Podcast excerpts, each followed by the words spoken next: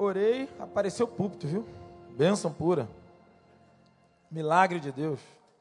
Meus irmãos, mais uma vez nós estamos é, com a oportunidade né, de compartilhar a palavra. Para mim é sempre um privilégio poder, a gente que tem podido estar em outras igrejas, estar na nossa igreja é algo é, muito bom, muito, muito abençoador da parte de Deus.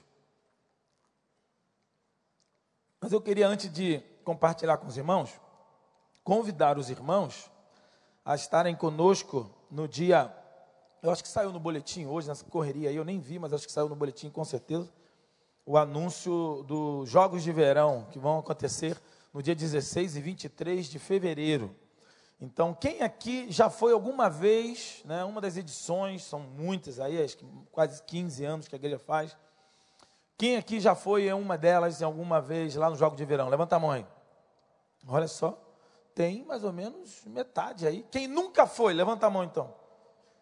E quem não foi porque não teve oportunidade, está a primeira vez aqui. Quem é membro da igreja nesse último ano? Levanta a mão aí. Ah, então tem a ver então. Então você vai ter oportunidade de você estar conhecendo esse projeto, esse, essa atividade da igreja, que é uma, é uma oportunidade que a gente tem de se apresentar como igreja de uma forma alternativa, de uma forma diferente, na praia. E poder mostrar que, principalmente, o crente vai à praia. Né? Por, por, incrível que pareça, muita gente que acha, que pensa que o crente não vai à praia, que o crente não se diverte, que o crente não, não pratica esporte. Né? O crente pratica esporte bem. Né? Nós temos aí vários irmãos nossos no alto rendimento competindo de maneira é, muito muito de, forma muito boa, né? De, eh, participando muito bem, de forma técnica. E aqui não é diferente, a galera aqui é muito boa. Então nós temos vôlei, tem o hand beach, tem o beach tênis, tem o futevôlei, tem é, o surf, tem também é, o frescobol, tem funcional, tem cabo de guerra, tem o queimado, o famoso queimado, né? Quem já jogou queimado aí? Não esconde o jogo não. Aí, a galera, a maioria jogou queimado, né? Alguns conhecem como queimada, né? mas também, segundo nosso assessor aqui para assuntos rondonense, né? lá de Ariquemes, graças a Deus, ele está dizendo que é queimada, mas acho que é só Ariquemes. Quem conhece como queimada aí? Conhece como queimada, não? Pouquinha gente, é, levante as duas mãos aí, a maioria é queimada, né? Então é isso, gente. Vamos estar lá brincando também, essas atividades, é, distribuímos água, frutas, e é uma, é uma festa. São duas tendas que a gente arma ali. É uma oportunidade muito boa de a gente estar ali é, louvando a Deus e também praticando esporte. Tá bom? Quero compartilhar com você uma palavra. Abra sua Bíblia aí.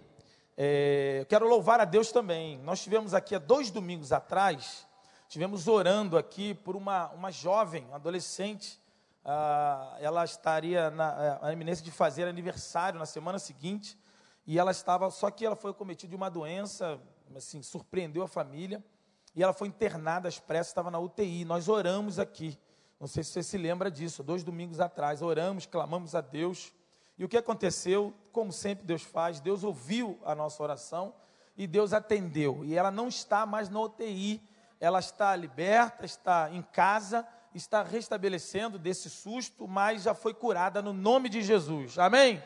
Você pode aplaudir aquele que vive reina para sempre. Aleluia.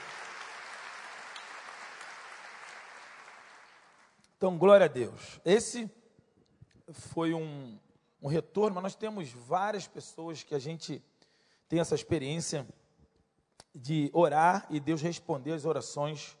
São muitas, muitas experiências aí. Meus irmãos, abre a sua Bíblia aí em Mateus capítulo 7. Esse capítulo é um capítulo. Você sabe que 7 é tremendo, né? 7 é algo extraordinário. Pastor Wander agora descobriu isso, agora todas as campanhas são número 7. Hoje o pastor Paulo fez menção também, no texto lido, sobre os sete filhos que Jó foi, foi, foram restituídos na vida de Jó. Três meninos e, e três meninas. Então, Sim? Não. Não, foram sete filhos. Não foi, pastor? Três filhas e sete filhos. Então, o sete estava presente, sim ou não? Sim. Então, sete, você sabe que é o número da perfeição, é o número da teologia, é o número do que é completo de Deus. Eu sou apaixonado pelo número sete, minha vida é pautada pelos sete para tudo quanto é lugar. Né?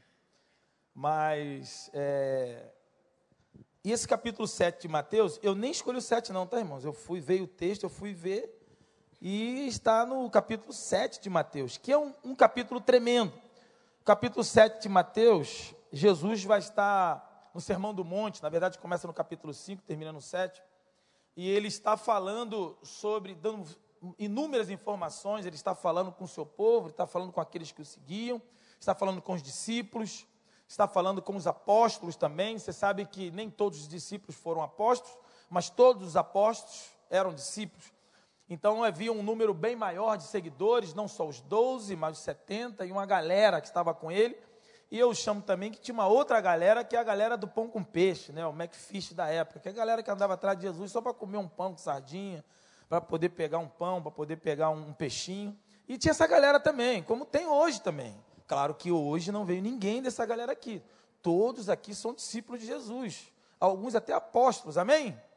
Olha aí, amém. Então todos aqui são discípulos, seguidores de Jesus, mas sabe que há alguns que são também, fazem parte dessa, dessa galera da turma do pão com peixe, que seguia Jesus. Então Jesus estava ali dando informação. Mateus é um cara que ele escreve por volta do ano 50, 60 depois de Cristo. Ele vai escrever sobre, ele vai escrever para os judeus o livro de Mateus, e, e ele escrevendo aos judeus, ao, aos, de, aos de Deus, aos de Jesus, aqueles que, que seguiam o povo, que eram basicamente o povo de Deus, ele está escrevendo para o povo de Deus. Ele está escrevendo para o crente. Embora a gente saiba que nem todo mundo que é membro de igreja é salvo em Cristo Jesus. E da mesma forma, hoje também eu não tenho essa ilusão, acredito que nem todos temos aqui, temos essa ilusão, de que todos os que estão aqui dentro, todos os que até são membros das igrejas evangélicas, são convertidos, são salvos, são remidos, são regenerados, né? passou pelo processo de metanoia, que é a palavra grega de transformação, de transmutação. E a gente sabe isso. Então, Mateus está escrevendo para o povo de Deus, ele está escrevendo para a galera que conhece Jesus, que caminha com Jesus. E Jesus está falando também no Sermão do Monte para o povo que o seguia. Então, aqui, é, basicamente, não tem a preocupação de estar falando uma mensagem evangelística, de estar falando para o não crente. E isso nos carrega uma responsabilidade ainda maior, com a responsabilidade que o, tre que o, texto, que o texto nos impute, no, nos coloca nessa hora. Porque aqui Jesus, durante o capítulo 7, ele vai estar falando, ele vai estar dando uma, uma, uma noção para quem está lendo, você vai sentir. Ele fala sobre os dois caminhos, ele fala sobre a porta estreita, ele fala sobre os falsos profetas. Jesus vai nos dando um, um norte entre duas equipes, entre dois times. Né? Vai nos posicionando entre duas torcidas, entre dois povos. Um grupo que seguia, um grupo que o conhecia, um grupo que é, foi salvo, um grupo que se, é, é, obedecia às suas ordens e um grupo que nem tanto. Então ele sabia disso, ele está nos dando a posição, até que no final ele entra nesse texto, um texto muito conhecido que eu quero ler com os irmãos, somente a partir do versículo 24 em diante, a, versículo 24 ao 27, e Jesus fala sobre os dois fundamentos. Jesus fala sobre construção. Não sei se você já pôde dar uma, uma pesquisada, uma olhadinha. Mas, geralmente a gente fala que Jesus era o carpinteiro, né? É, embora a gente consiga dar uma definida até hoje sobre a marcenaria é, e a carpintaria. Carpintaria é um serviço mais pesado, né?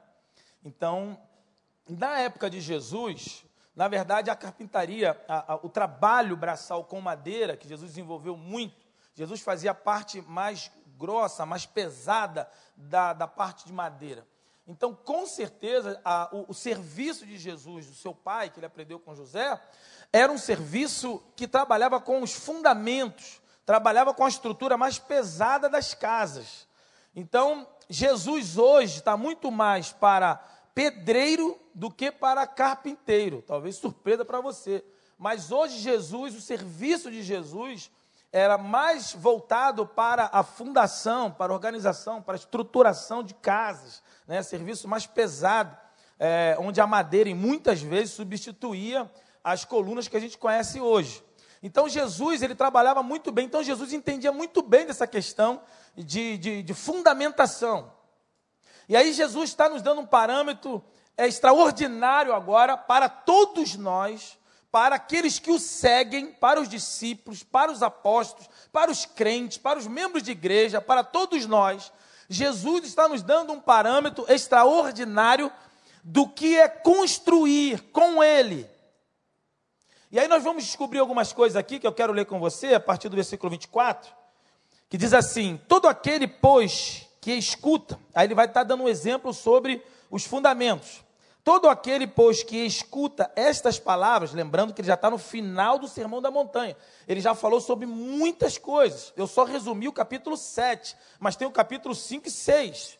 Então Jesus está dando uma, uma, uma orientação. Jesus está ali naqueles 15 minutos com o treinador de futebol. Ele está sentado ali naquele tempo de 15 minutos. Sei que você sabe, mas os 15 minutos que você lá, torcedor, está olhando, então, basicamente, muitos treinadores até brincam dizendo: os primeiros cinco minutos são seus, você vai dar entrevista, é problema seu. Os, os segundos cinco minutos é para você descansar. E os últimos cinco minutos é a informação dele, ou às vezes até menos que isso. Então, nesse momento, é um tempo tudo cronometrado. Então, nesse tempo, Jesus está dando informações específicas para o treinamento do seu povo. Então, aqui nós estamos num seminário. Essa, essa preocupação de Jesus, esse treinamento de Jesus, é para a galera que se dispôs a caminhar com ele. Então, ele está dando um treinamento para os crentes, os membros de igreja, aqueles que, que diz que está dentro.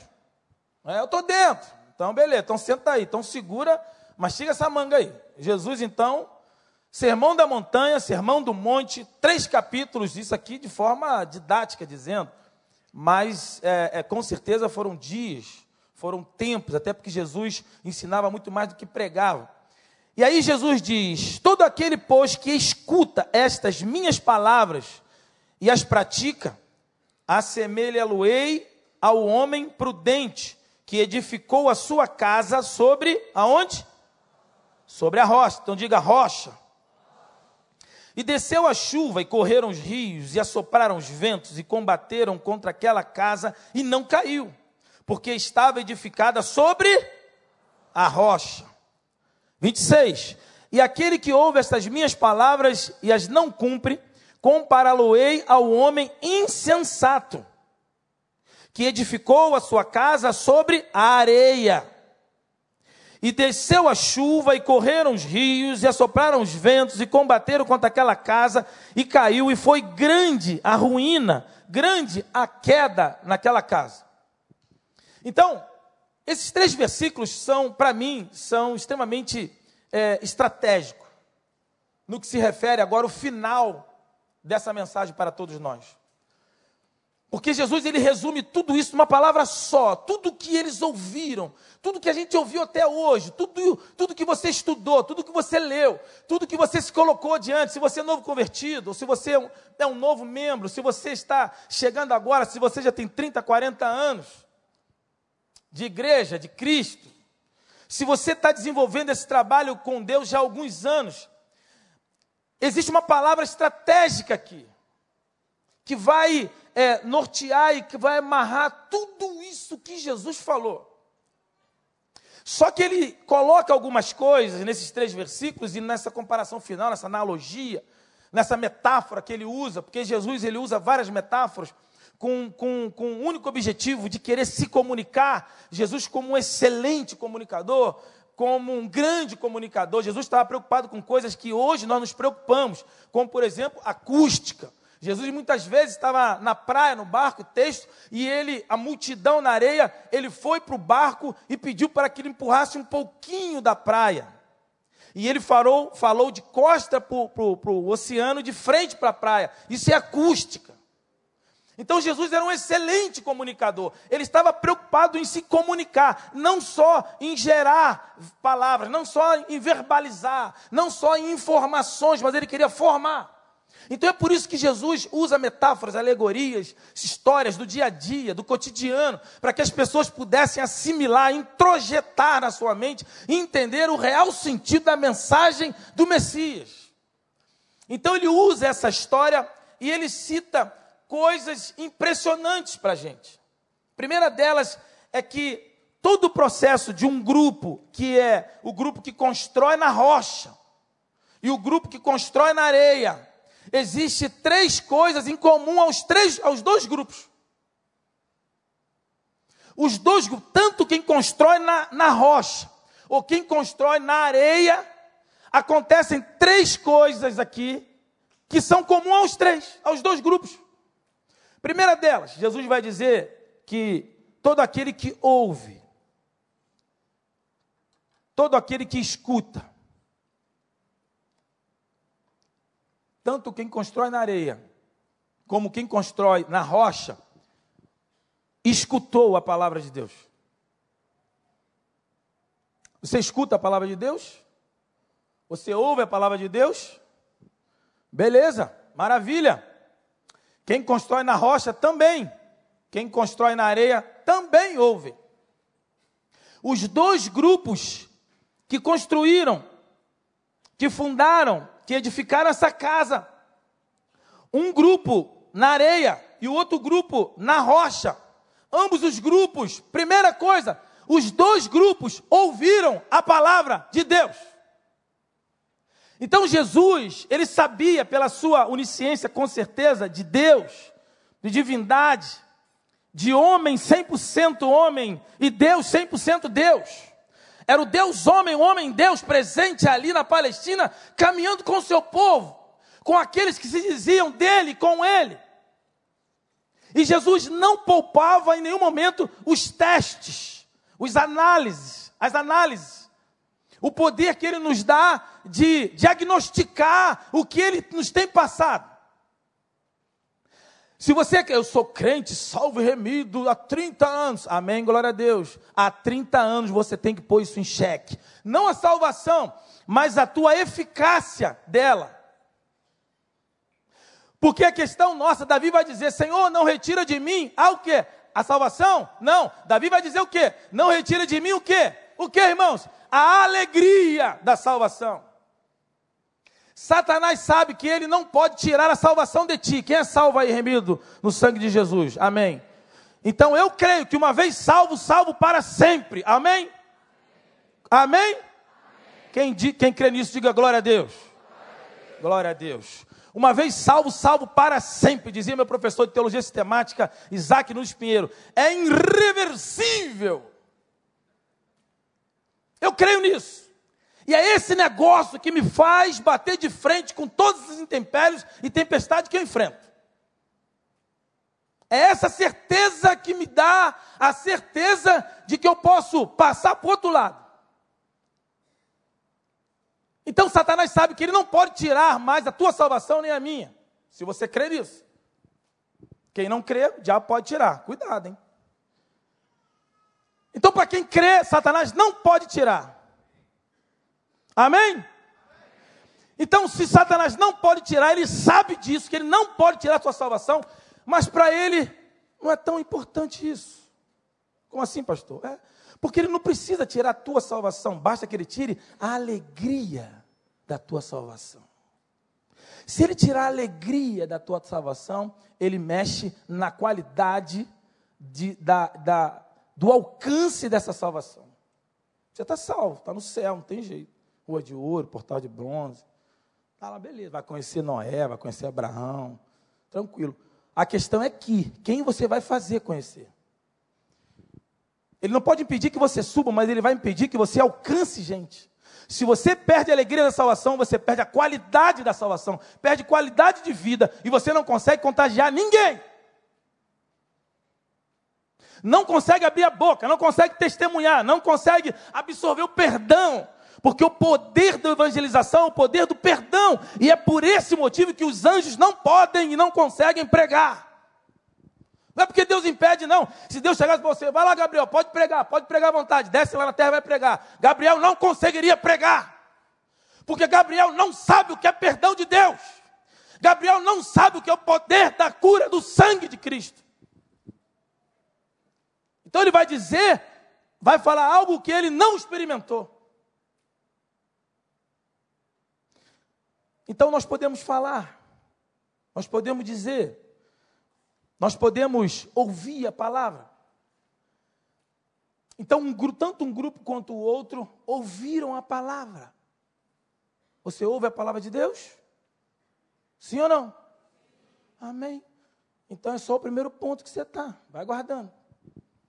Segundo ponto. Ou segundo nível dessa dessa os três níveis aí do, dos dois grupos do incomum, são três coisas em comum. Segundo, é que os dois grupos também edificaram. O texto diz, Jesus vai comparar aqueles que ouviram e fizeram o quê? Edificaram a casa. Sim ou não? Só edificou quem pôs na rocha? Não. Quem pôs na areia também edificou, trabalhou, se esforçou, suou, produziu, gerou, projetou. E muitas vezes investiu dinheiro. Se investiu dinheiro numa construção na areia, investiu errado. E aí a gente começa a entender algumas coisas, por que, que alguns irmãos vêm até nós e dizem, pastor, por que acontece isso? Eu, eu fiz isso, eu fiz aquilo, eu projetei, eu programei, eu botei dinheiro, botou dinheiro no lugar errado, de forma errada, de forma é, equivocada. Trabalhou apenas confiando no seu suor. Ambos trabalharam, ambos edificaram, só que um grupo edificou sobre a rocha, o outro grupo edificou sobre a areia. Não basta escutar, tem que edificar sobre a rocha. Não basta trabalhar. A Bíblia fala que muitos trabalham, acordam cedo, dormem tarde e não vê o dinheiro. Parece que está botando dinheiro num saquetel furado. O cara bota dinheiro, trabalha, trabalha, trabalha e não consegue juntar. Já viu gente assim? Você conhece gente assim? Vovô dizia: quem trabalha muito não tem tempo de ganhar dinheiro. É. Você precisa trabalhar muito. Quem trabalha muito não tem tempo de ganhar dinheiro. Muitas vezes, muitas vezes o esforço é feito de forma equivocada. Eu conheço muitas pessoas, eu trabalho tanto, trabalho tanto. Como é que você trabalha? Trabalho errado. Porque trabalha, primeiro, confiando no teu suor. E se você for conversar com alguns, literalmente, estrategicamente, trabalham errado. Não consegue juntar, mal administração, não vendem o preço que deveria vender, compram num preço e vende num preço que não programou um lucro suficiente do que gasta. Aí senta para fazer as contas, está trabalhando para o cara que ele está comprando e não para ele. E existe muita gente entre nós que trabalha errado. Não é nem questão de espiritual, não. Tecnicamente, fisicamente, eu já pude conversar com algumas pessoas. E a pessoa trabalha errado. Porque acha que é só trabalhar, é só acordar cedo, pegar e tem que produzir de forma programada, de forma inteligente. O que você está pegando sobre o custo que você está tendo. Senão, alguns até, como dizem, estou pagando para trabalhar, não é isso? Perdem o prazer pelo trabalho. Pediu a Deus um trabalho e Deus deu, e você perdeu o prazer pelo trabalho. E uma das coisas mais terríveis que existem é alguém trabalhar pelo vil metal. Perdeu o prazer do trabalho. Foi Deus que criou o trabalho. Adão, antes do pecado, já trabalhava, arava a terra, deu nome aos animais. Se o jacaré se chama jacaré, é porque Adão botou. Não jacaré lutador, né? Mas. Ronaldo, o nome dele. Mas se o leão é leão, se a vaca, é tudo culpa de Adão. Adão que botou o nome. Adão trabalhou, botou o nome deles, dos animais. Trabalho antes do pecado. Então, trabalho não tem nada a ver com o pecado. A questão é que muitas vezes, como a Bíblia diz, junta dinheiro num saquetel furado. Mas trabalha, acorda cedo, se esmera, faz isso, pega um lotado, pega BRT lotado, ou pega o carro lotado, ou pega lá o Uber Black, né? Junta com quatro, cinco, pega o Uber vai. Então você, e muitas vezes, o serviço está sendo aplicado, o suor está sendo lançado, mas não vê o resultado. Não vê o resultado por uma questão de fontes equivocadas.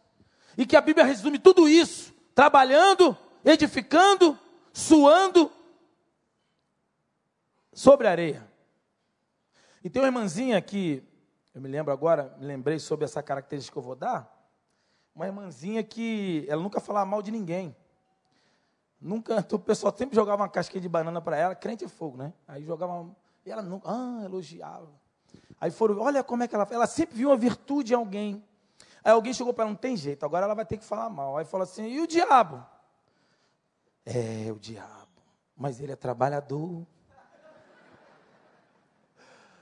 Ela conseguia ver uma virtude, ainda, que o trabalho né, não seja tão. Mas ela, ela conseguia ver. Então o diabo também trabalha. A Bíblia diz que o diabo também crê em Deus, estremece. Mas é totalmente diferente do que a essência de crer. Então, ouvir. Ambos os grupos ouviram. Trabalhar, os dois grupos também trabalhavam. Os dois grupos edificaram também. E o terceiro, terceira é, é, é, o item comum entre os dois grupos. E aí é muito interessante, porque diz: tanto quem construiu na areia quanto quem construiu na rocha sofreram adversidade. A Bíblia diz que desceu a chuva, e o, e o versículo é ipsiliter, é, é réplica, é idêntico, ele se repete na íntegra. Desceu a chuva, correram os rios, e assopraram os ventos e combateram contra aquela casa. Uma caiu e a outra não. Então, isso é algo para a gente meditar, porque você é um obreiro fantástico, um obreiro que constrói na rocha. Você é um cara dizimista, e como eu disse da outra vez, dizima do bruto e não do líquido. Né? É um cara que estuda todas as lições da escola biodominical, você ajuda a velhinha a atravessar a rua, você não dá fechada em ninguém no trânsito, você vê lá um cachorro ruivando, você repreende em nome de Jesus. Né? Não pode igual a mim quando me converti, que eu via coruja, pousou uma coruja, irmão, no, meu, no fim da minha casa. Eu, uma semana de convertido, pastor Daniel, né? igual parecia até uma homem tocha, que eu me converti.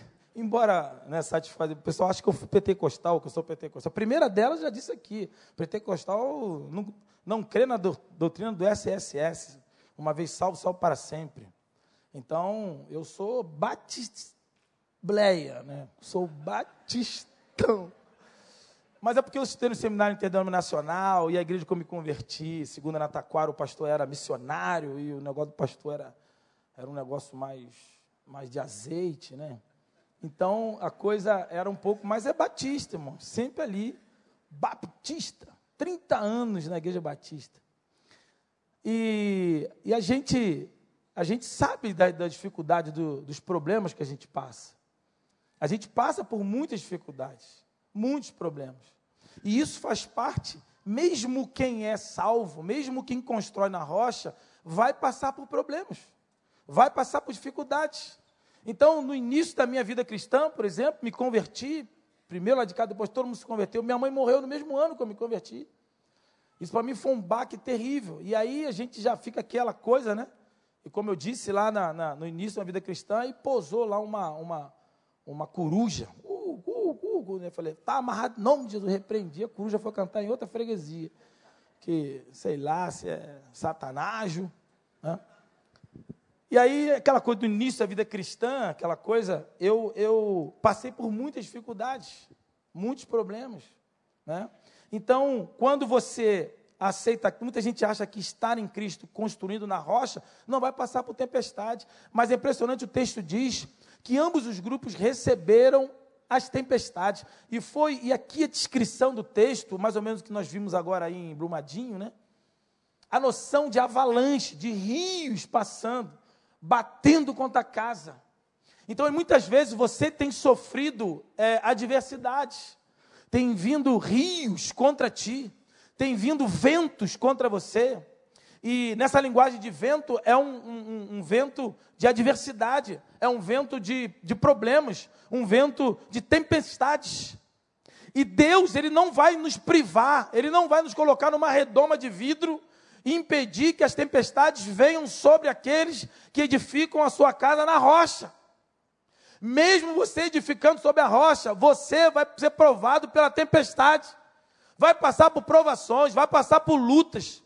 E eu passei por inúmeras, inúmeras, inúmeras, ainda passo até hoje. Na minha vida cristã, que eu tinha um sonho, tinha um, um projeto né, de vida, quando me converti, quando aceitei a Cristo, quando jogava futebol na época, jogava no Grande América. E aí eu, eu falei para Deus que eu tinha um projeto para Deus. Tinha um projeto, eu queria ser independência financeira, pastor Paulo. Jogar na seleção brasileira. Eu queria ter tanto dinheiro que eu comprar uma cobertura para abrigar os missionários da Junta de Missões Mundiais. Né? do nosso querido pastor Valdomiro Timichak, queria comprar uma Lamborghini vermelha, pintar na lateral, só Jesus Cristo salva, todo mundo, e eu vi, né, ia pregar direto, ia, ia, ia, ia pregar o evangelho, e eu queria ser independente, seleção brasileira, ganhar muito dinheiro, poder sustentar os missionários, e eu tinha esse projeto todinho para Deus. Esse era o meu objetivo para Deus. E Deus disse: Não, rapaz, tem gente que joga mais que você para fazer isso aí. Você é volante, aquele volante de contenção, tá uma galera mais antiga aí que tem o privilégio de me ver atuar, embora agora seja atacante, vou para cima, pedalo, faço gol, agora sou atacante. Mas na época, então, Deus falou assim: não, tem gente melhor para você. Para mim vai ser menos milagre do que eu, né? E aí Deus me chamou com 25 anos, olha, no auge da carreira, né, na minha grande carreira, América, Madureira, aquele Madureira Serrano de Petrópolis, época que, época que tinha uma Napolina que desclassificou o grande Flamengo. Quem é flamenguista aí? Tem flamenguista aí, não? Tem. Se manifesta logo, né? A gente fala. É, agora um vermelho e preto, dá logo aquele negócio. Então, época que o Serrano tinha uma Napolina, desclassificou o Flamengo Campeonato Carioca. Grande Serrano. Não foi bem nessa época que eu joguei, não. Foi um pouquinho mais para frente. Sabe aquela, aquela época áurea do América, pastor Tiago?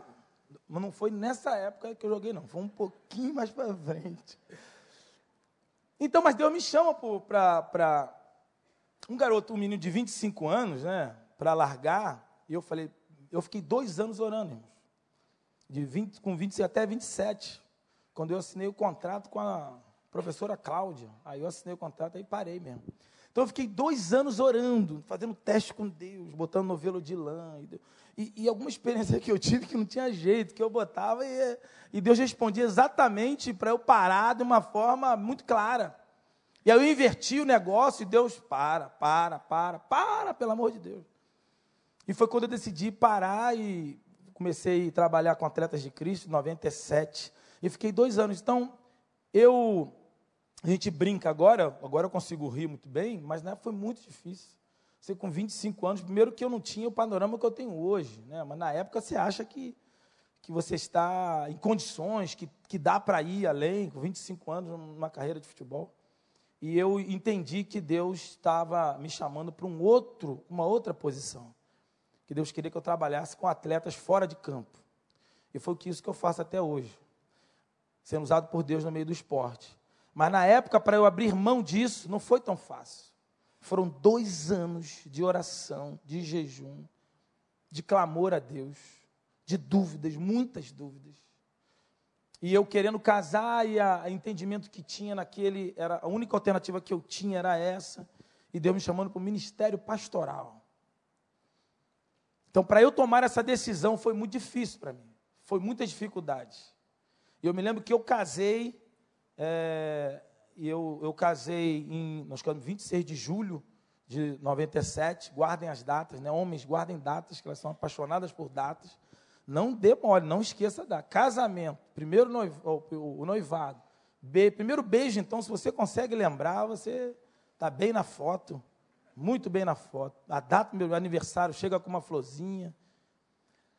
Então essas datas, é, casei nesse, nesse, nesse ano, 97, e no mês seguinte eu abri uma escolinha, não tinha bem nenhum, não tinha é, é, é, sustento nenhum. E eu me lembro que um mês antes, dois meses antes, eu não tinha nem a casa. Estavam correndo atrás ainda, alugar a casa. E eu fui, e o irmão, o Diaco, chegou para mim, seminarista Ricardo Pinudo, o irmão vai morar onde? Irmão, eu não sei ainda do orar. Ah, então o irmão não vai casar? Irmão está de brincadeira. Para mim, eu falei, não, eu vou casar. Eu só ainda não tenho, estou orando. E aí Deus fez um milagre, a gente ficou numa, numa, num local. Eu me lembro que eu fui com a Cláudia ver no orçamento que nós fizemos, fomos num lugar bem, bem simples ali, na, pela Taquara ali, olhar, e chegamos lá, na casa era bem simples, mas era o que dava para gente no orçamento na época, para a gente entrar, lugar. Quando batemos na casa, a moça abriu, a moça não nos conhecia, e a gente orando, pedindo a Deus para Deus mostrar. A moça abriu e falou assim, olhou para a gente e falou, o que vocês vieram fazer aqui? Não, nós viemos ver sua casa, para alugar. Essa casa não é para vocês, meus filhos. Pode ir embora. E logo depois Deus abriu um, uma, uma, uma, oportunidade tremenda um apartamento, um valor irrisório, que, uma história longa. Mas nesse período foi um período muito difícil, um período de muita luta, de muita dor, de você não entender, de você estar tá fazendo seminário, de você ter obedecido, parar de jogar, renunciar uma carreira, estar tá fazendo seminário, tudo certinho, tudo bonitinho, né? Como eu disse, dando dízimo, estudando, dando aula, pregando, e as coisas, adversidades acontecendo. E a gente não consegue entender muitas vezes, porque a gente acha que se a gente assinar, a gente tem o direito, né? Igual alguns grupos aí, eu vou determinar, eu determino, eu rejeito, eu não recebo, eu determino que Deus vai me abençoar. Não existe esse negócio. Quem determina é Deus, quem obedece é servo. E a gente precisa entender que muitas vezes nós passamos por adversidades, num tempo de provação, mesmo construindo sobre a rocha. Mas há uma palavra que distingue os dois grupos. E eu não sei se você já viu no texto aí. Esses três, essas três situações são comuns aos, aos dois grupos.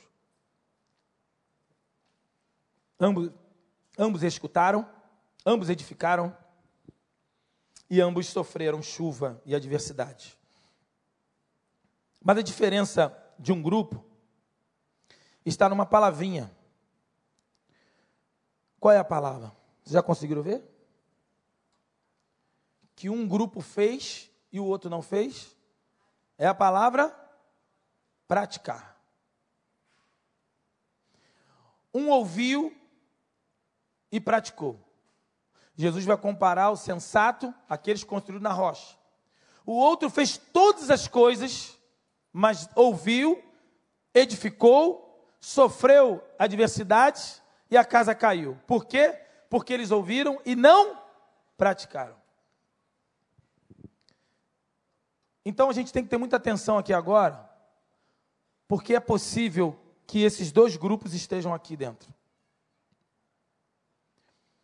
É possível que você esteja aqui ouvindo já há alguns anos a palavra de Deus, talvez você seja membro de uma igreja evangélica ou até membro dessa igreja, ouvindo, construindo, edificando, passando por adversidades, inúmeras adversidades, problemas terríveis.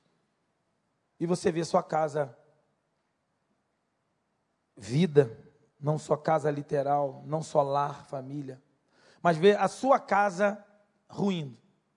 Você vê a sua vida, seus projetos, talvez desempenho profissional, familiar, relacionamento com os filhos, uma questão conjugal. Talvez a família está legal, mas a, a, questão conjugal não está legal. Existe, às vezes, alguns recônditos da tua vida, em algumas dimensões que você está vendo, está ruindo. Porque falta ali uma palavra: praticar.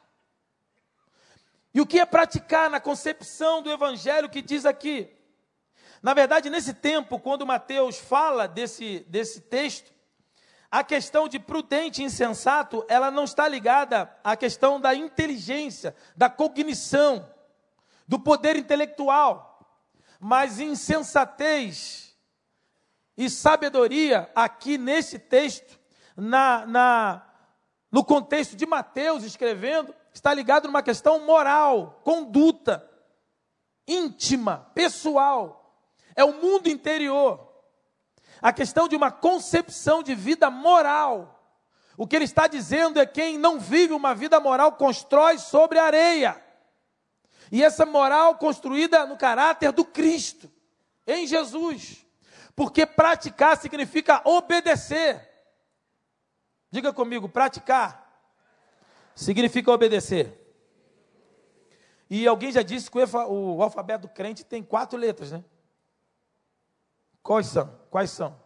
O, B, D, C. Mais nada. Então, através das quatro letras, que significa a obediência, de você ouvir falar, para de jogar, porque eu tenho para você um outro projeto, isso dói. Quando o médico nos chama a renunciar a alguma coisa em prol da nossa saúde, alguém que está com um problema de coração, e o médico diz: Olha seu, seu José, seu Antônio, seu Pedro, ou Dona Maria, né? Dona Gumercina, você precisa parar de comer toicinho. Você acha, irmãos, pensa aí comigo aí, pensa aí, vamos pensar um pouquinho? Sim ou não? Você acha que quando o médico dá uma ordem para a gente assim, conturbadora, deixar de comer toicinho, deixar de tomar refrigerante, comer toicinho no caso, tomar refrigerante ou qualquer outra coisa, embora isso aí para mim, Satanás, quando estava em depressão, criou refrigerante. Então, eu já estou livre já há muitos anos. Para mim foi a pior coisa. Alguém disse que o diabo fez. Satanás fez uns pós branco aí, né? Sal, açúcar, farinha de trigo, cocaína, tudo, tudo que é pó branco. O diabo que. Então a gente tem que ter muito cuidado nisso aí. Mas o, o, o quando o médico dá uma ordem conturbadora, porque cocaína, sal, está tudo igual. E aí, o, quando o médico dá é, essa ordem, você acha que o cara para de de gostar do nada de toicinho. Para de comer, você vai morrer. Aí o cara, beleza, doutor. Ih, eu não gosto mais de toicinho, não, vamos embora. Aí para ali num, num churrasquinho, alguma coisa, está lá aquele, aquela carne de pele de porco. Né? E agora com essas frigideiras, aí ontem eu vi uma propaganda, frigideira não, com essa top não sei o quê, power não sei o quê, já viu? Essa propaganda dessa, dessas panelas que você joga e sai crocante ali o, essas panelas aí que a gente está para comprar, estamos orando aí para comprar. Air fryer. Como é que é o nome da criança? Air fryer. Mas tem um air fryer top, magnesium, de não sei o quê. Eles vão inventando para você. Tem uma agora que tem duas estrelas, uma que roda para lá, outra que roda para cá. Para você, não, isso aqui é diferente e tal. Aí bota a gordura no copo, que tira. Então, o cara olha aquilo ali acha que dá para comer, que é a mesma coisa, mas está tudo ali. O negócio está entranhado ali, não tem jeito não. E você tem que o quê? Renunciar. Diga comigo, renúncia. Você tem que renunciar. Renunciar é abrir mão mesmo gostando. Você não deixa de gostar de maionese, toicinho, refrigerante, da, do cabum, não. Cabum é, é, é, medicinal. O médico deu uma canetada lá e você agora vai esquecer tudo. Não, você continua. Você olha aquela maionese ali, você fica me, mexendo por dentro. Então você precisa renunciar. Sim ou não? Isso faz parte do caráter de Cristo. A mesma coisa sua vida pecaminosa. Assim como o cara olha, ele vê lá, ele tinha a vida que ele tinha, ele se converte. Ele era homem demais, né? Saía com todas. Mesmo assim, às vezes, muitas vezes, gogó diz que fazia, acontecia, começa fiada. Eu falo para os meus adolescentes, ela chega na hora do intervalo lá, a galera, não, o que eu fiz, acontecia, tudo com agora, tudo começa a fiar, não fez nada. Mas o cara diz que fez, acontecia, que é homem, que é macho, não sei o quê, nada. A mulher chega e ele fica pianinho. Então tem muita gente que faz. Então, quando o cara se converte, ele não deixa de gostar do sexo feminino. Ele continua gostando do sexo feminino. Só que agora ele tem que renunciar. Em prol da moral e da ética do Cristo, da palavra, do Evangelho. Sim ou não? Então, muitas vezes, aí nós vamos para o cigarro, tem a questão das drogas. Eu conheço o Juninho do Banjo, já esteve aqui. O Juninho se converteu, 14 anos usando crack, né? crack e cocaína, usando, se converteu numa casa de recuperação, E Deus, ele sentiu umas penas, Deus veio batendo na cabeça dele, lavando, ele foi dormir, no dia seguinte ele não sentia vontade de mais nada. Isso acontece? Acontece, mas não é normal, não é comum. Tem outras histórias que as pessoas ficaram, mesmo convertido, tempo para poder ser liberto dessa, dessa necessidade que ele tinha. São traumas, são, são dificuldades, são problemas que a gente precisa colocar diante do Senhor, construir na rocha do Senhor. Amém, igreja? Então, quando a gente diz obedecer, é renunciar. Tem gente que vive caos financeiro porque não perdoou ainda uma volta que tomou. Aí Deus vai pegar muitos aqui que eu sei. E quando eu estava preparando esse sermão aqui, irmãos, Deus falou para mim: fala isso que eu vou levar a gente lá para ouvir isso. Você passa uma dor, uma tempestade que envolve as tuas finanças, porque você precisa liberar alguém. Você precisa perdoar. E aqui o Espírito Santo de Deus começa a trabalhar na vida de muitos aqui sobre o perdão que precisa ser liberado. Porque Deus te trouxe aqui para que você experimente, obedeça a Ele no que Ele já pediu que você faça. Você precisa renunciar. Você precisa abrir mão de e perdoar essa pessoa. Você precisa liberar essa pessoa. Você está trazendo essa pessoa com você todos os dias. Essa pessoa te deve. Humanamente dizendo, ela te deve. Você até tem causas justas sobre ela, não só financeira, quanto de, de é, socialmente dizendo. Ela te defamou. ela te trouxe prejuízos. Só que essa causa não é tua, essa causa é de Deus. E você tem visto nesse ponto a tua casa ruir. Sabe por quê? Porque você está teimando, está construindo, trabalhando, lutando, ouvindo tempestade, mas está construindo sobre areia. Porque você está, sabe o que é construir sobre areia? é quando você abre mão do alicerce de Jesus. Quando você não confia na advocacia de Jesus. Quando você quer lutar com as leis, você tem até direito nisso. Só que Deus já te deu provas de que humanamente você não consegue. Porque Deus quer te ensinar algo hoje especial. Deus quer te levar num patamar acima. Sabe qual é esse patamar acima? o patamar do perdão. Se você ver a história de Jesus, você vai ver muita injustiça sobre Jesus. Você vai ver muita dívida sobre ele. Muita gente que lhe devia. E Jesus renunciou. Jesus passou. Jesus liberou essas pessoas. Tem um versículozinho, está em João, muito pequenininho, que quando vão prender Jesus, só João cita. E chegam para prender Jesus, Jesus fala assim: Vocês estão procurando quem?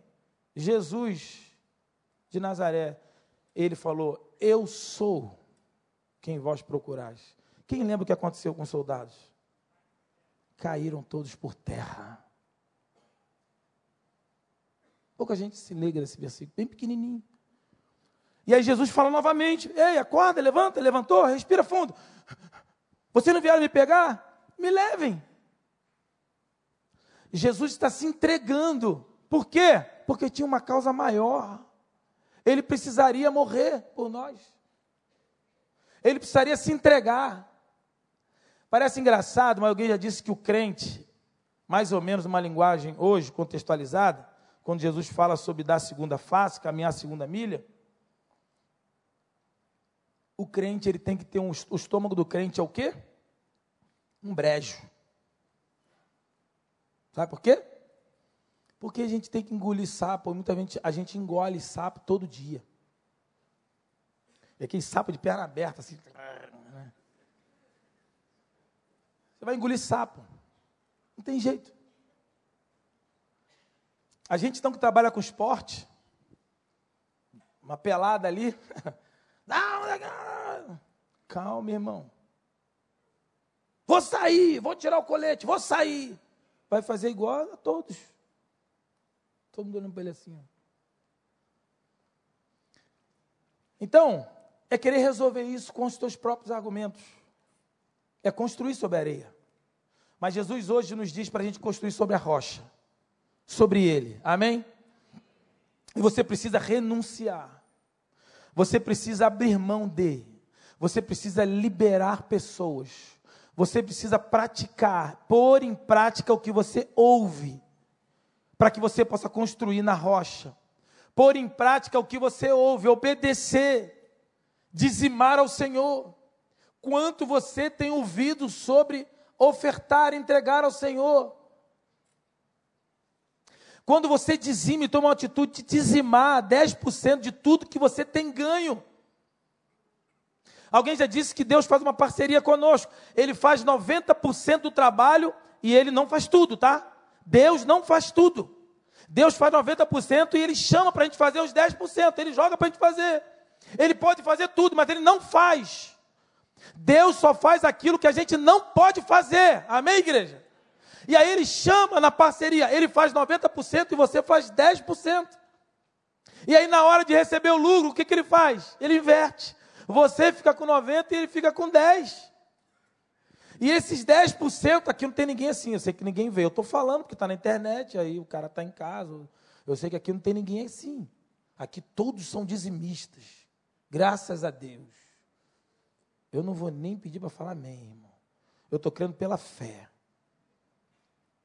Porque isso é obediência a Deus. Pessoas que chegam para mim e falam, pastor, ora por mim para que Deus abra uma porta de, de emprego. Sabe qual é a pergunta que eu faço, irmão Paulo? Pastor Paulo. Faço duas perguntas. Primeiro, o irmão é dizimista? Sou. Vamos orar. Não sou, não tenho poder para orar. Porque o irmão está quebrando um princípio da palavra.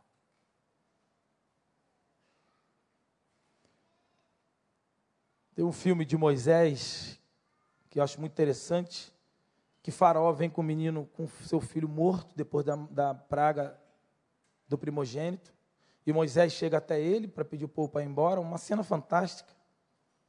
Não são todos os filmes sobre, sobre Dez Mandamentos que aparece essa cena, não. Um que eu vi. E aí o farol fala, Moisés, Moisés, abençoa meu filho. E Moisés fala: Eu não posso abençoar o que Deus amaldiçoa. Em linhas, eu não posso pedir para abrir o que Deus está te provando. Então, na área financeira, a primeira pergunta é essa: você é dizimista? Não. Eu não tenho poder para pedir para que Deus abençoe as tuas finanças se você não é dizimista. E aí depois pergunta sobre qualificação profissional. Então, irmão, praticar é pôr em prática. Pôr em prática o que você ouve. E alguém diz assim: é, mas, pastor, eu não dou dízimo, dou uma oferta quando eu posso, e eu sou abastecido na minha vida. Você que pensa. Primeiro, que riqueza é uma coisa e prosperidade é outra. E a pergunta é: imagine se você fosse dizimista, com certeza você seria dez vezes mais próspero. Com certeza eu te afirmo isso. E você não seria tão orgulhoso em dizer que tem bem e mesmo assim não, não é dizimista. Isso não é orgulho nenhum. Não é vantagem nenhuma. Mas a prática é a renúncia. A prática é você obedecer aquilo que Deus está te dando. E aqui diz a palavra que eles investiram na rocha. E pude conversar com alguns irmãos aí, entendedores da, da, da área é, de, de edificação, já tinham ouvido algumas coisas. Mas basicamente, a média de 20% você gasta da construção, você gasta investindo na fundação. A fundação, o alicerce, é gasto mais ou menos, em média, um pouquinho mais, um pouquinho menos, dependendo do terreno, tem variáveis aí, mas em média 20% do orçamento da edificação. E quando você fez, como aconteceu lá em casa, que eu fiz a minha casa, fiz, fiz desde do, do, do, do barro, do, do, do, terreno, você fica ali, os, os, os pedreiros ficam ali quatro, é, é, quatro semanas, três semanas, e quando você chega, ele está na primeira fileira de tijolo. E você diz, cara, o que, você fez naquelas três semanas? Ele fez, não, eu trabalhei muito. Mas como você trabalhou? Você está uma primeira fiada de tijolo. Não, nós ficamos três semanas fazendo a fundação. Cavando um metro quadrado, fazendo é, é, aquele, como é que é o de ferro lá, sapatas, para colocar ali dentro. Radier, né? Que bota ali dentro. Hã? Os colunas, colunas depois quando sobe, né? Mas na, na sapata tem aqueles, aquelas ferragens que fazem para botar ali, e dali fazem a, a, o, o alicercezinho todinho, e depois você chega, o cara está fazendo a primeira, está levantando o tijolo. Mas ali, depois que o prédio está pronto, ninguém consegue ver a fundação. Só o engenheiro que vai saber quantas sapatas tem, onde tem colunas, é, qual é a profundidade, mas você chega, você só vê o prédio de 10 andares. Ninguém vê a fundação, ninguém valoriza, ninguém elogia se ficou bom, se ficou legal, só consegue ver o prédio. Mas a fundação ninguém vê, mas a fundação é indispensável na construção do prédio. Então, se você não investir na rocha, que é Jesus, e muitas vezes esse investimento muita gente não vê. A gente só consegue ver depois, quando está 30 anos o prédio sem ser abalado, ou depois de alguns meses, quando o prédio cai. Que aí vão saber que era problema na estrutura. Como aconteceu aqui, algumas décadas atrás, no prédio aqui na Barra do Sérgio Naia, né? Que depois que foi descobrir problemas na fundação. Mas até então, ninguém via, ninguém sabia. Pessoas que compraram prédios, que moravam ali, que viviam ali. Ninguém duvidava, ninguém desconfiava. Aí depois a casa cai. Aí aquele casal, aquela família, profissionalmente, porque faltou investimento. E aqui eu quero ler para vocês alguns textos que diz aqui na palavra. Jesus, ele é comparado aqui à pedra angular, a pedra de esquina, em Lucas 20, 17 a pedra da edificação da igreja, Mateus 16, 18, a pedra que Jacó colocou para sonhar, em Gênesis 28, 11, a pedra que gerou água no deserto, no meio do deserto, em Números 20, onde Deus deu ordem a Moisés que ele tocasse na pedra e depois saiu água da rocha. A pedra de jaspe sardônio, Apocalipse 4, 7. E a pedra da fenda da rocha, a experiência de Moisés. Eu quero pedir para o Claudinho, bota para mim o texto aí de Êxodo, para a gente encerrar. Êxodo, capítulo 33, versículo 21 e 23. E prosseguiu o Senhor, uma experiência fantástica de Moisés. Moisés, você sabe que era um dos protótipos de Jesus. Moisés é uma das referências de Jesus no Velho Testamento uma das miniaturas de Jesus no Velho Testamento. Jesus sofreu perseguição na sua, na sua infância, Moisés também. Jesus teve 40 dias de jejum, Moisés também teve.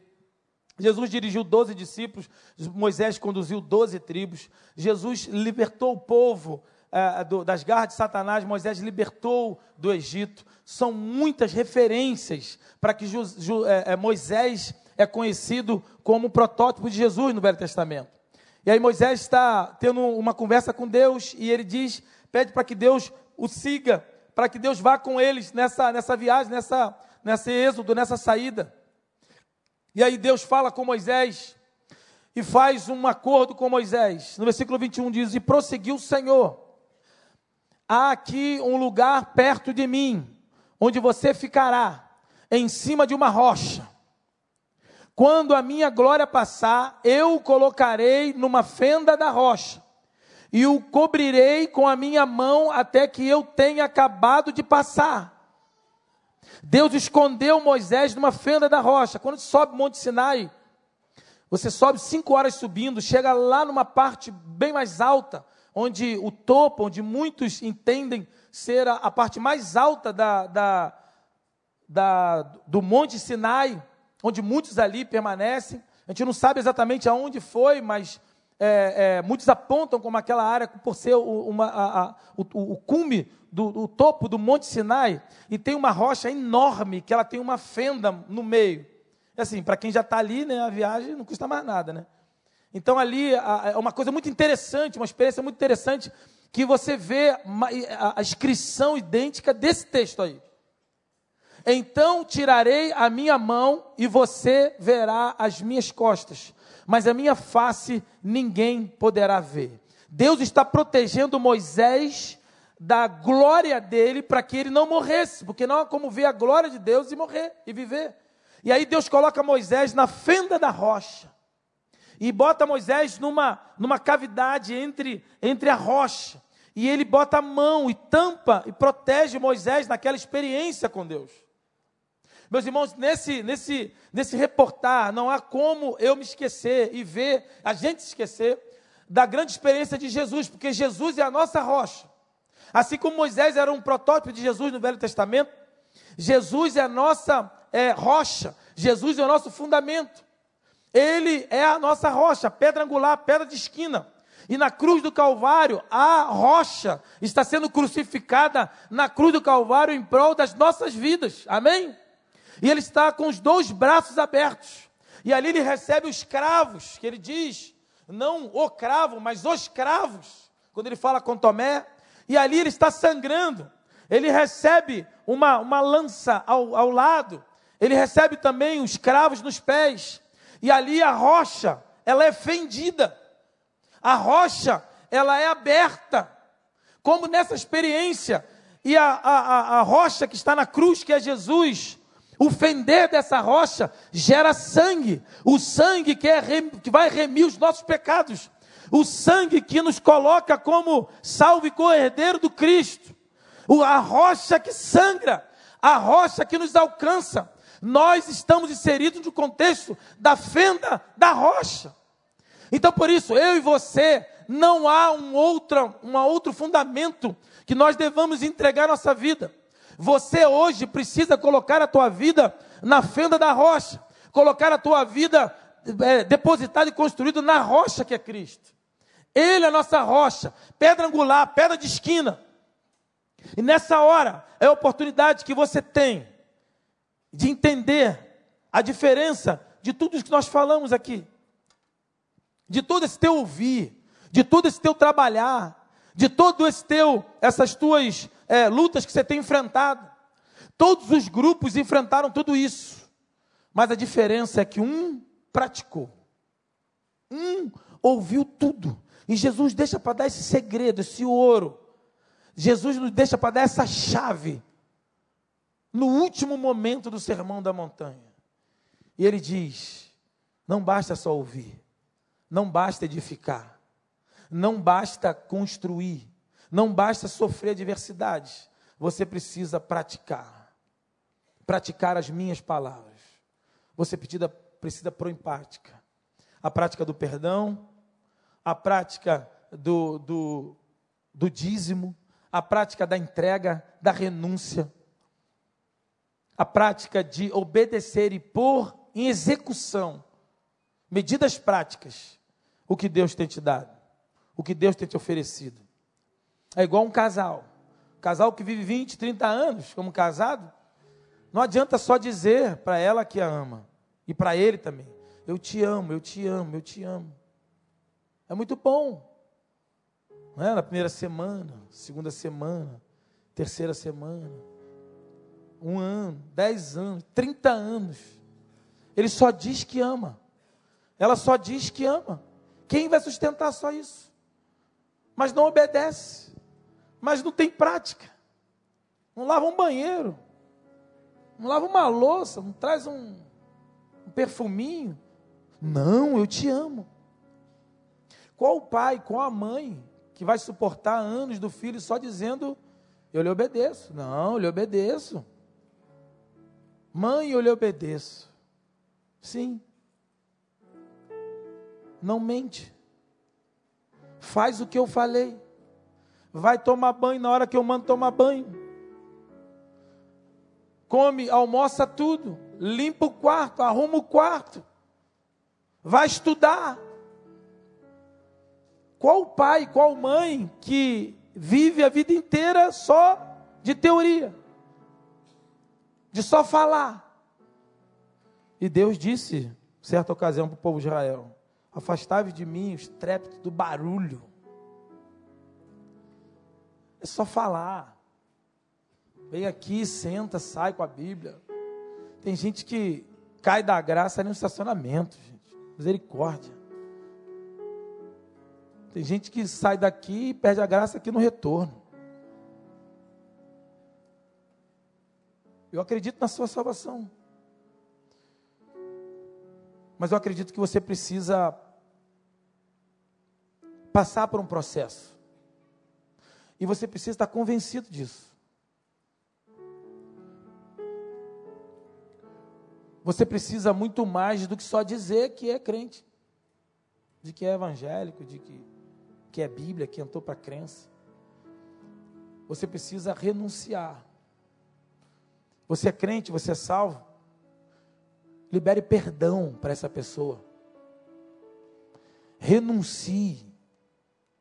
Obedeça o que Deus está te pedindo. Tem pessoas aqui que lutam com Deus do que Deus está requerendo há anos. Pessoas que estão executando da forma em que Ele administra. Tem gente que administra tudo. Deus está mandando você. Deus está dizendo para você agora uma palavra que a gente não gosta de ouvir muito aqui no Rio, né? Mas Deus está dizendo para você: perdeu. É? Perdeu, maluco. A arma de Deus é meia-meia. Perdeu para Deus agora. Deus te pegou agora, em nome de Jesus. Deus te pegou. Chega de administrar. Chega de planejar. Os teus argumentos se esgotaram. E Deus quer que você põe em prática agora tudo que você ouviu. Pratique agora. Deus não quer mais só ouvir. Tem gente que está afastiada. Tem outra, uma outra palavra que eu gosto que é empapuçado. Sabe o que é isso? Um cara que está empapuçado. Você já está cheio de sobre Deus. Você, está tanto cheio de informação que você critica se a gente tem um, ou qualquer um, que tem um errinho que, não, não foi assim não. Sabe o que você precisa fazer? Se esvaziar um pouco. Procura uma comunidade aí, procura uma favela. Vai, vai dar aula numa comunidade, vai procurar um povo que precisa de ouvir. Casa Cap está te esperando. Uma vergonha. Vou mandar para tu na tua lata, uma vergonha. Tu é crente dessa igreja há muitos anos, tu nunca foi no Casacap. Tu nunca fez nada no Casacap. Tu não fica envergonhado, não. Tem gente que a gente tem uma campanha aqui que pediu, pensa que não, eu estou de olho. E Deus manda te dizer agora em nome de Jesus. Campanha do casaco. O cara não trouxe o casaco dele. Pastor Paulo, pastor Daniel, os pastores, todo mundo aqui. O cara não trouxe o casaco dele, o cara comprou um casaco novo e trouxe. E eu olhei nos olhos dele e disse: é melhor dar o. Não, mas o sentido não é esse. Não é dar o novo. O sentido é dar o teu casaco, dar o teu cobertor. Você tem cinco, dê um. Mas o cara não deu o casaco dele ele comprou um outro casaco. Isso é possessismo, é egoísmo. E isso é construir sobre areia. E isso é não praticar o evangelho. Isso é caráter, é moral. E sabe o que é mais fantástico que eu sou apaixonado por esse Jesus?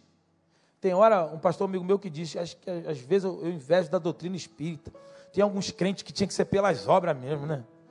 Deus tinha que falar assim, ó, se vira, você vai ser, você vai ser pelas obras, você vai ser pelas obras, você vai ser, porque o cara não faz. O cara é salvo. O que é mais fantástico é que você não vai perder a tua salvação, não. Você não perde a tua salvação. A questão é a qualidade da salvação que você desenvolve. Põe em prática agora o teu evangelho. Você ouve? Ouço. Você edifica? Com o meu trabalho. Com o meu sofro intempéries e dificuldades. Amém. Então, saiba que essas três coisas não está dizendo nada. Só começa a valer essas três coisas quando você põe em prática. Quando você pratica, aí é rocha.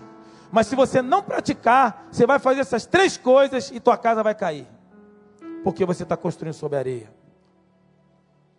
Feche seus olhos comigo agora.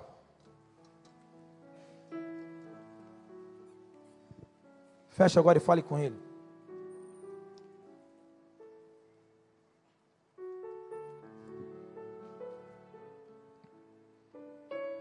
Ó oh Deus, que estão os teus servos aqui, que o Senhor falou poderosamente, falou meu coração, sei que falou no coração deles. E agora nessa hora que o Senhor venha trabalhar de maneira profunda, que o Senhor venha agir no coração de cada um deles, que o Senhor venha falar no coração de cada um deles. E que o Senhor venha agora revelar no coração deles o que é construir sobre a rocha, segundo a experiência de cada um agora. Toque, visite, trabalhe. No nome de Jesus. Trabalhe poderosamente agora. E agora, eu quero falar com você que ainda não tomou uma decisão definitiva com Cristo. Se você quer entregar sua vida hoje, se você quer edificar a tua casa na rocha, se você quer entregar sua vida nas mãos de Jesus Cristo, se você quer ser como um homem prudente, uma mulher prudente, você quer praticar o que você ouviu hoje, se você quer isso, você vai orar comigo e vai entregar a Jesus, dizendo assim: Ó oh Deus, silenciosamente você e Deus fale agora, repetindo a minha oração. Eu entendi a tua palavra nessa noite. Eu entendi que eu preciso me entregar ao Senhor e praticar aquilo que eu ouvi. Por isso eu quero te obedecer. E eu quero te servir. Eu quero entregar minha vida nas tuas mãos. Eu quero confessar os meus pecados e me entregar diante de ti. Entre no meu coração, edifica minha casa na tua rocha e sustenta a minha vida, porque eu confesso os meus pecados, eu me arrependo, eu recebo e confesso a Jesus Cristo como meu único Salvador. E eu faço isso hoje, em nome de Jesus Cristo. Amém e amém.